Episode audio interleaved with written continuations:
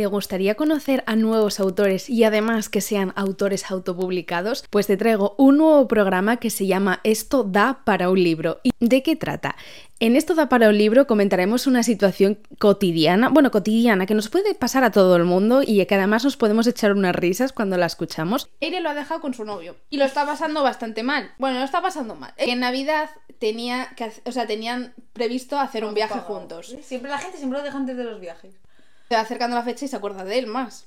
Y esa situación puede ser inventada por mí, puede ser que alguien me lo haya contado o puede ser que haya sido sacada de un libro. Toda esta situación la comentaremos entre mi compañera Elizabeth, que la conoceréis en ese programa, y yo misma. Será una charla entre amigas para pasárnoslo bien y al final del episodio va a ser súper cortito para pasar un buen ratito al día. ¿Tú te crees que es verdad, está inventado por mí o está en un libro?